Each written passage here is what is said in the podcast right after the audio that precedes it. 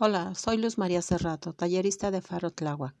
En esta ocasión les leeré una reflexión por los 16 días de activismo contra la violencia de género.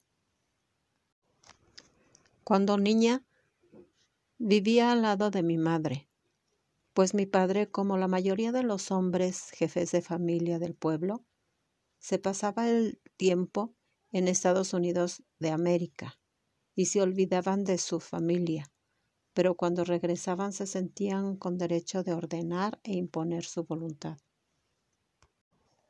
Siendo la más chica de mis hermanos, en mí recaían todas las órdenes y prohibiciones, ya que para ellos la mujer no tiene ni voz ni voto ni derechos. Por ejemplo, cuando nacían niños, se comentaban entre los hombres. Esta sí merece el caldito de pollo. En cambio, si nacían niñas, no merece el caldito. Desde que nacemos ya nos tienen marcadas y a fuerza de repetirlo, nos formamos un complejo de inferioridad, que si no lo trabajamos, lo llevamos toda la vida. Mi vida en el pueblo fue muy difícil.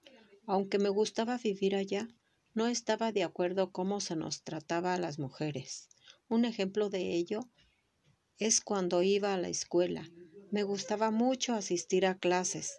Mi generación fue la primera que terminó su primaria, gracias a un profesor que gestionó para que en la escuela se impartieran clases hasta sexto grado, ya que anteriormente se daban únicamente hasta el cuarto grado, dejando inconclusa la primaria Aún así, a muchas niñas no les dejaban asistir a la escuela. Decíanles los padres que para qué servía, que les iban a abrir los ojos y se malcriaban, que además ellas para qué estudiaban, si se iban a casar y el, y el marido las mantendría. Lo mismo pensaba mi papá. Cuando terminé la primaria, el profesor que nos impartió sexto grado vio en mi interés de seguir estudiando y tramitó una beca para que me fuera a vivir con su familia a un pueblo cercano al mío, para que siguiera estudiando. Pero cuando el profesor se lo comentó a mi padre, éste se negó rotundamente. De nada sirvieron mis ruegos y súplicas, pues no lo hice cambiar de opinión. Así terminé la primaria con una frustración enorme, al no, haberme al no haberse cumplido mi deseo. Resignada por el momento, tomé cuanto curso daban en el pueblo. Corte de cabello, corte y confección de ropa, tejido de agujas, primeros auxilios, alimentos en conserva, en fin, de lo que se presentara la oportunidad de aprender. Sin embargo, nada me dejaba satisfecha Aún esperaba la oportunidad de estudiar, no deseaba otra cosa. Los domingos por la tarde, mis amigas y yo solíamos ir a la plaza del pueblo, donde nos reuníamos los jóvenes para distraernos, hacer parejas. Yo tenía varios pretendientes, pero el noviazgo no era mi prioridad en ese momento, porque anhelaba salir de ahí para estudiar una carrera. Y ese pensamiento me alejaba de mis amigos. Todas tenían novio y me decían que si estaba loca o que si acaso no me gustaban los hombres. Pero yo tenía mi mente en algo muy distinto. Definitivamente no tenía novio porque no quería vivir sometida a una relación así y vivir como todas las que conocí, haciendo la voluntad del marido, recibiendo órdenes sin opinión propia, ni decisión, ni voluntad, tratadas como objetos, en fin, muertas en vida, así lo veía yo. Cuando tenía 16 años, por fin viajamos mis, mis padres y yo al Distrito Federal, a visitar y estar con mis hermanos unos días. Estando en la capital, tuve la oportunidad de trabajar en un laboratorio farmacéutico. con la renuencia de mi padre, como siempre. Comencé a laborar apoyada por mi mamá. En quince días teníamos que regresar al pueblo, situación que no fue de mi agrado, y me resistí a obedecer, pues mi intención era inscribirme en la escuela nocturna para poder combinar estudio y trabajo. Pero no salía a tiempo de laborar y no podía ni quería renunciar al trabajo, pues cómo sustentaría mis estudios. Al no obtener lo que pretendía, una prima me sugirió que me inscribiera donde ella estaba, en una escuela comercial de secretariado.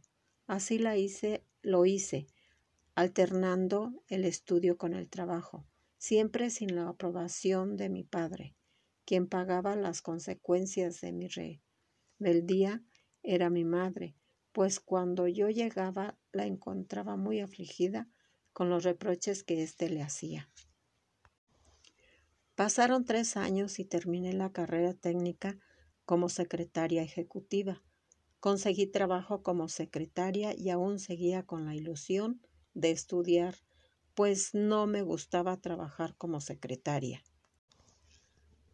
Pero en ese tiempo se enfermó mi madre y me tuve que salir de trabajar para atenderla.